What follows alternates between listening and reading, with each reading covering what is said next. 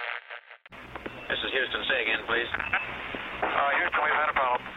太空人有问题找 Houston，你投资有问题该找谁呢？大家好，欢迎回到华头讲股堂，讲股不滑头，他是鼠哥，他是张三，厉害哦，哎哎，有反应很快有有哦，跟到，有跟跟到，哈。好，我们上一集呢有提到一个非常容易切入股市的一个呃，应该怎么讲方法，好不好？就是抽签，申购抽签。投资股市的一种调味品啊，哦，好好好， 好啦，直接这样讲好了。我们介绍大家股市大乐透啦，呃对，就大乐透哎啊股，市大乐透。好，那这是一个胜率很高，而且风险不太高，然后蛮有机会赚钱的一个方法。那接下来呢，我们想谈一下这一集，我们如就是呼应上一集，就是说有没有什么风险比较低，方便投资人很简单的可以进入股市。我们之前有讨论，就是除权息也是一个嘛。对那我们今天就来谈一下除权息。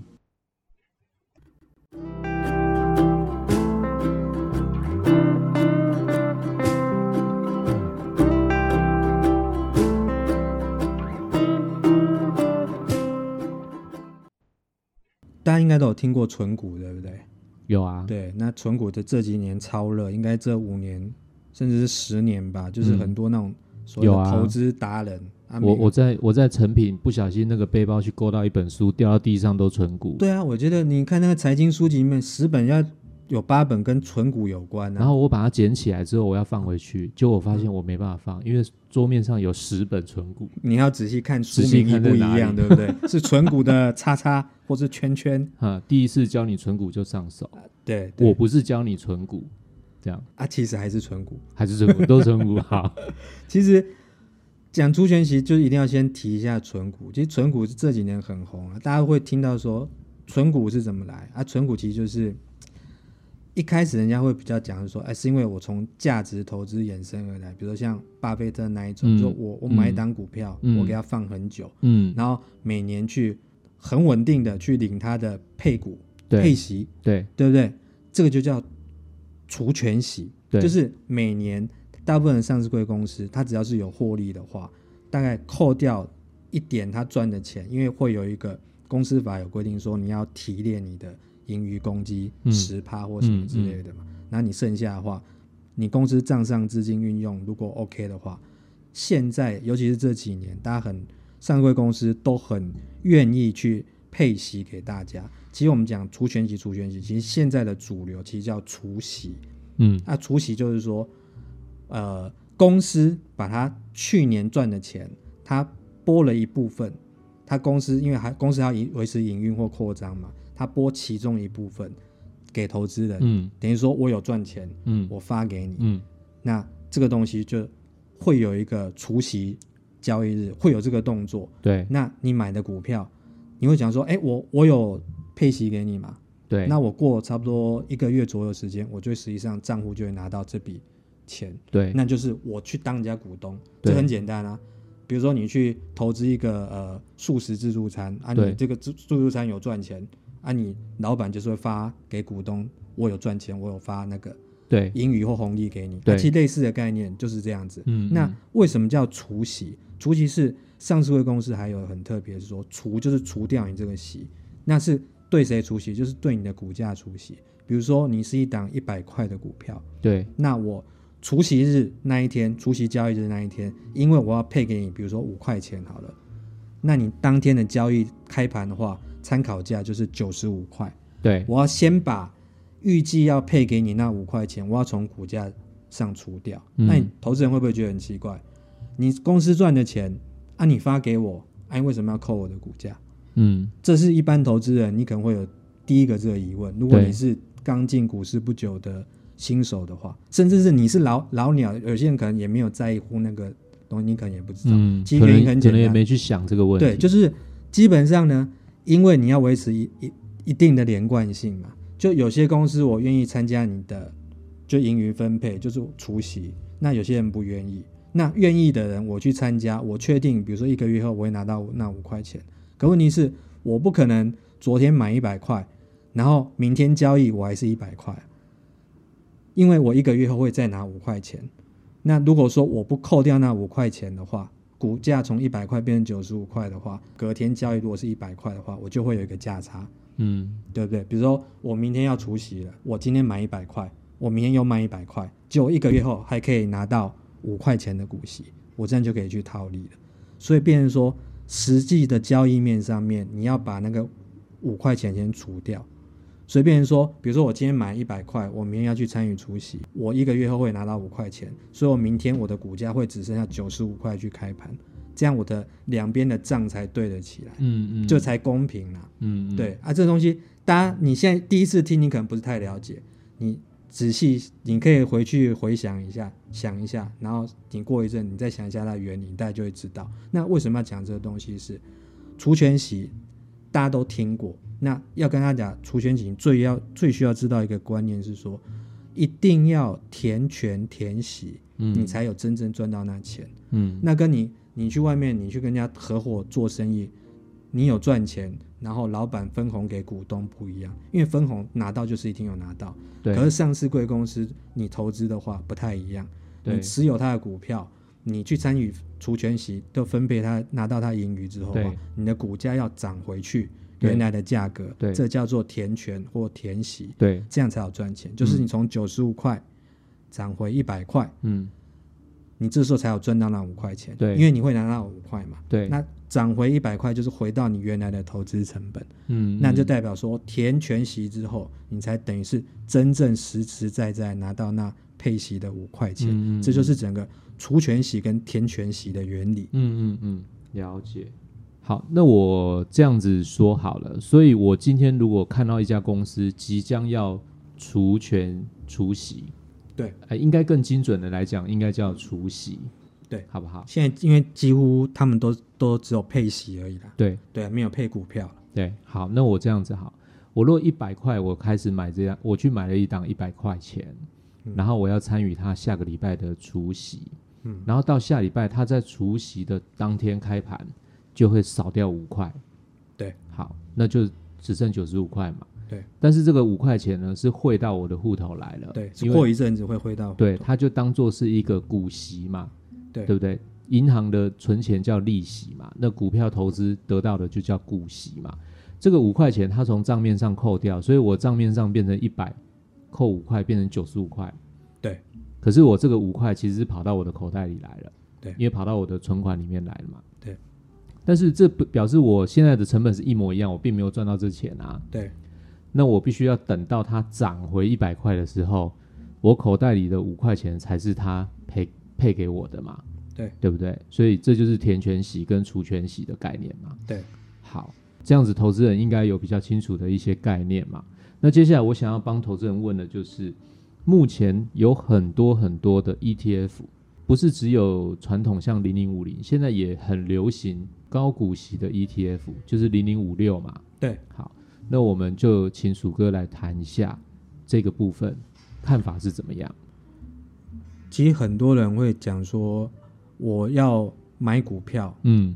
然后我要参加除权息，嗯那我就会大部分的直觉想法就是说，那我去买那个值利率比较高的股票，嗯对，那就是说，因为你觉得值利率比较高，你嗯领的息比较多。嗯比如说我值利率三趴，啊，另外一档公司，哎，我值利率六趴，嗯那一百块配三块，一百块配六块，嗯一般人都会觉得说，那我当时去买配六块那一家，嗯，因为它配的比较多，嗯我买进成本是一百块，嗯，可它嗯是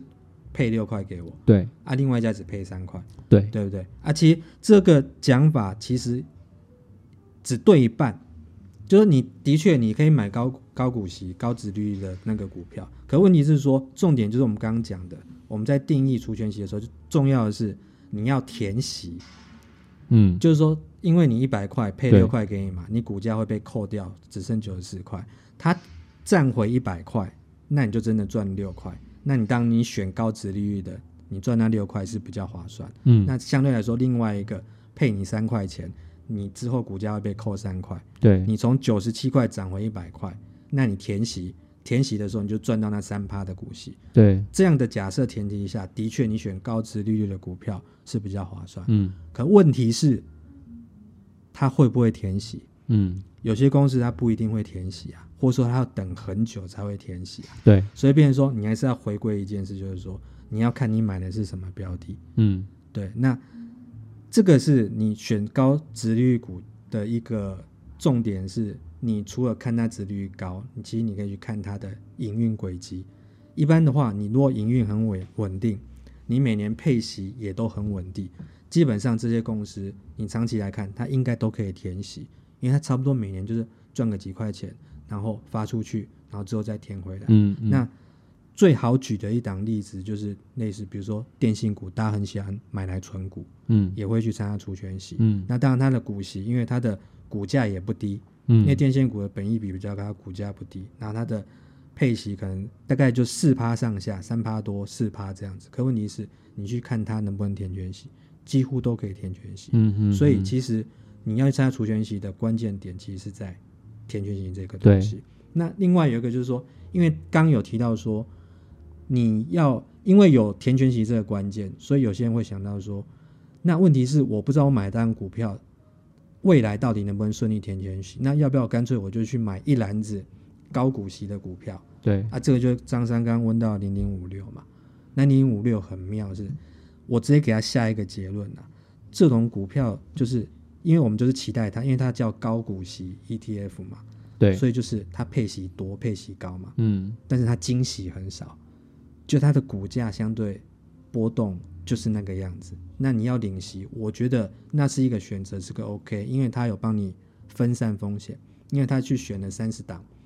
它预估就说，哎，殖利率还不错的股票。那你看它的股息殖利率的话，比如说你用去年那个它配息配一块六这样去看的话，对殖利率大概有五趴多，比大盘高。对，也比大部分大型股的持率高，就是算是一个选择。可是问题是说，这个东西是说你只看重要去配息的投资人，你当然可以考虑它。最后，其实因为你投资股票，你是想要赚钱啊，嗯对，那赚钱一种就是你一种是领股息，一种是它本身股价的上涨，就是资本利得。嗯嗯，对，，那你有你的目标是想要领股息，你当然可以去选零零五六。嗯，可是你如果你是想要选一个叫做总报酬的概念，就是我又想要有价差，嗯我又想要我的配息能够填全息的话，那基本上是你可能还是要看你选的标的好不好用。所以零零五六，你从配息的角度去看，它是 OK 投资的。可是你从总报酬去看的话，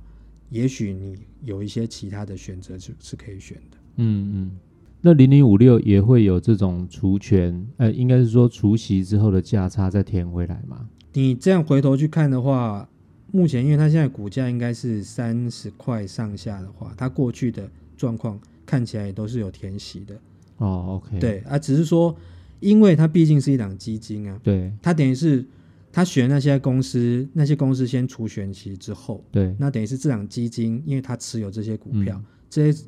这档呃零零五六收到这些公司的除息之后，它再决定要配多少给投资投人。资人，那有发现就是说，中间有隔了一层啊，嗯等于是说它必须要扣掉它一定的经理费用，嗯嗯，因为它是一档基金，嗯嗯所以它不可能原汁原味百分之百的那些公司配给它多少，它就全部再转配给你，嗯，因为它会有一些营运的成本需要去扣除。反过来讲，就是说，也许投资人你可以自己还有一个方式是说，我自己去参考零零五六里面那三十档，我自己去选几档，自己来组合成我自己的一个零零五六，这样可不可以？也是可以啊，当然可以啊，而且等于你少了那一层嘛，你可以直接就是参与啊。当然，问题是说你选的股票，你一旦去选股之后，个股都有个股表现的波动的风险，嗯，嗯，变成说你可能要大概去筛选了解一下。不过基本上零零五六里面选出来那些股票，基本上其实都还算蛮稳定的。而且我觉得它有一个很有趣的现象是，我们开始我们一般呐、想到所谓的高股息股票，我们会想到哪些类的股票？应电该信嘛，电信，或者是传船产、产，对，传产，船产或一些金融股，对，对不对？格零零五六，其实大家有兴趣的投资人可以去看，它其实0056很妙。不是这些类股，我举它的前，它持股前五大啦，对，第一档叫做和硕，哦，和硕是做什么呢？和硕就是当年华硕分家之后，他把代工分出去的那一家叫和硕，就是我们电子五哥其中的之对一啊，啦，它你手上可能有些 iPhone，就是不是最新的 iPhone，就是有一些 iPhone 可能就是合硕帮帮忙代工做的。对对啊，很很奇怪哦，它是代工，就是电子五哥之一。刚刚那个张三讲，然后它零零五六第二档叫什么？伟创哎呦，电子五哥之二哦，也是电子股哦，很妙吧？ 很第妙，三档叫什么？光宝科，哎呦，它代号是二三零一，就是电啊二子股三的第一档，对，天字第一号第一档，哎，它是做 power 的，哎，也是 电子股。第四档是什么？联强，联哦强啊大家应该都听过吧？因为它有有很多门市嘛，因为它就是哎那个电子的电三 C 电脑坏掉都要找对那个联想代理商嘛，很奇怪哦。那第五档终于出现一档不是电子股，叫开发金。嗯，大家可能一般想说，呃，金融股啊、呃不是很多，哎、这几年什么玉山金啊、兆台丰新金金啊或是什么那些，哎、呃呃不是，也不它是的关第谷五档哦，是开发金，嗯，就很妙，零零五六它的前五大持股，我刚刚念过一遍了嘛，对，前五名哦，不是随便抽，是前五大的持股哦，四档是电子股，嗯，是有点颠覆我们的想象。对，啊，他他其实他就是很直觉的反应，就是他去选他觉得预估，他可能参考过去的配息经验，他云云状况，他觉得值率最高的，对，然后他是从比较中大型股票，就台湾前一百一百多家零零五零跟中型一百那些股票里面去筛选出来，值率就比较高，对就就是筛选出这些股票，是不是跟大家想的不太一样。对，你没觉得错，你想要选高股息，想要选什么？哎、结果人家零零五六是这样子的运作。那你再回头去看个别那几档，和硕、伟创、光宝科、联强、开发进来，哎其实你去看一下说它殖利率，哎、其实也都还蛮不错的。嗯，嗯所以这也是造成说，哎、为什么零零五六它整个发出来之后，它可以五趴多？对，如果投资人你是自己去打造你自己的零零五六好了，你自己从比如说里面那些股票自己去对抽去选一选的话，你的值率有可能可以选到更高，因为你等于你已经去掉一层了，你嗯，是直接参与这些公司，那就代表说这些公司有点像是多一层那种，有点像认证的感觉，因为是人家零零五六去选，那、其实它基本上这些也都是零零五零或是中型一百里面的成分股嘛，它也对啊都是各个产业里面营运状况，要么就是龙头了，要么就是它的获利状况就是很稳定的股票，其实这也是蛮有趣，我觉得投资人你可以参考的。哎，所以那这样讲啊，你觉得，因为如果照这样零零五六，它其实也有五六趴，对不对？对，那你其实就交给机构法人帮你挑这些标的就好啦。你干嘛要很？因为他也是每年去赚除息啊。对。那你你你最后你建议你会觉得是自己来挑一点个股好，还是就其实交给零零五六就好？我们之前是不是有讨论过，投资人一般就是我们粗分的话就两大类嘛，嗯一类是自己想要做功课的。嗯，我觉得如果你是想要做功课的，我是觉得你，我很鼓励你自己去打造你自己的零零五六，嗯你可以参考他们的一些选股的方式，自己打造啊。如果说你不太有时间，或是你也不太想，或是你不太懂去研究它的一些基本面或财务面的话，其实我觉得直接选 ETF 是个好方法，对因为它已经帮你分散风险。对但是 ETF 有成本，对我指的成本不是说不只是交易成本啊，因为你买股票本来就是会有交易成本跟交易税嘛。我指的是它毕竟是一档基金，嗯你必须要付一定的费用给那些，因为他们要收你的经理费、保对管费那些的对。对变成是说，你本来可能实际上，如果说你完全去 copy 零零五六的持股，你去买那三十档，嗯你的殖利率一定比零零五六高嗯，嗯嗯，因为我你我自己懂意思因为你自己不用付自己经理费嘛。了解，对不对？啊，问题说，前提是说你自己去 copy，你去用这个，自己去选，打造自己的零零五六，你最好是你自己知道说你选那些股票是在干嘛，你自己有一点研究，比较有把握。了解，对，那你另外投资人，你觉得你要方便的话，其实直接买 ETF 也是一个不错的选择。是是，就是所以就是看你的目标需求啦。对如果你觉得不想要太影响心情，然后稳稳的，对或者是说你是属于比较一个呃不太能够承担很大的风险的，那你就选择像这种高股息的 ETF，其实方便又省事。，对，可是有一个很妙的地方，嗯我再跟他就投资人讲一下。好，，请说。我们在讲除权这东西，因为 focus 是在我要去领配息，而且嗯，领配息率还不错，嗯而且它又能够填全息的嘛。，对对，那等于说你每年差不多都能赚到，比如说零零五六，大概就那五趴的对股息，对不对？对，可是有一个很妙的是，零零五六在股息大概就是这一年来差不多也都是二三十块钱嘛，对，对不对？那大家常会讲说，讲到呃 ETF 的话，会讲零零五六，也会讲零零五零嘛。对，零零五零现在是多少钱？马龟口啊，三位数，对不对？对，对不对？那是因为选股的它设计的逻辑不一样，就是我回到前面讲的，如果你是选实际上我要有股息又要有价差的话，其实你拉长时间看的话，这五年、十年的大概那个报酬率的话，大概都是零零五零其实是胜出的，对它的殖利率没有比较高，问题是它里面的选股逻辑是它就是选台股前五十大嗯，市值的股票。对，啊，刚好因为最近这一年有一档股票涨得很凶，就叫护国神山台积电，对，所以变成是零零五零，零零五零的整个股价表现比零零五六好非常多。但是因为这类股票它股价一定还是会有一些波动嘛，嗯，所以就变成说还是回到一开始要提醒投资人说，不是因为它涨得比较多你就该去买。嗯你还是想要想清楚说，你开始的投资逻辑是什么？如果你只是要稳稳去领股息的话，其实还是选一些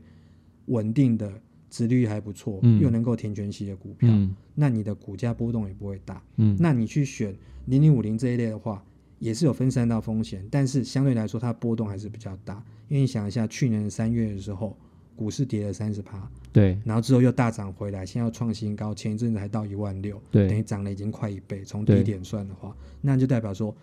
零零五零它的波动幅度也这么大。那现在来说零零五六波动，因为它里面选的是一些比较产业成熟的稳定的股票，它股价波动就没有像零零五零这么大，所以他们东西都是你的获利跟风险其实是一体两面。了解，对，所以你想要去承，呃，想要有更高的获利，你就必须要去承担比较高的风险，这个是投资人你一定要注意的。了解，了解。所以我们那我来做一下结论，好不好？好，好，我我想是这样啦，就是说我们做这两集的意思是希望让投资人提供一个风险比较低，但是能够还有一定报酬率的一个投资方式。所以我们谈了申购抽签跟除息的这个概念。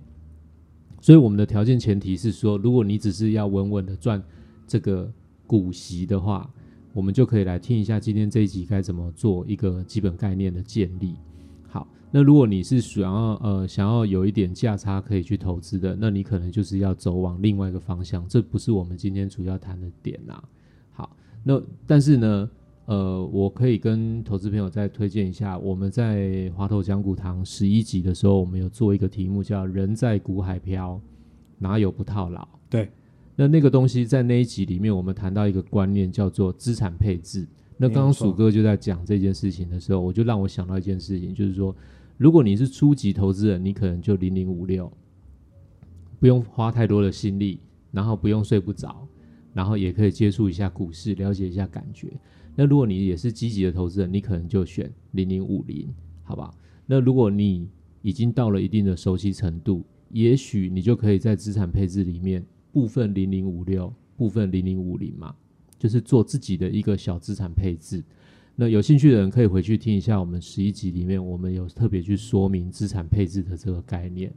好，那今天就是我们对于除权息的这个介绍。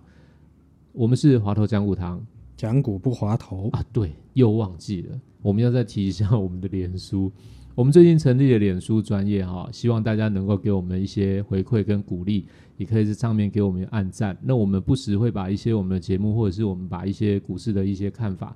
呃，小评论放上去，那大家也可以做一下参考。那我们的今天节目到这边喽，谢谢大家。拜拜。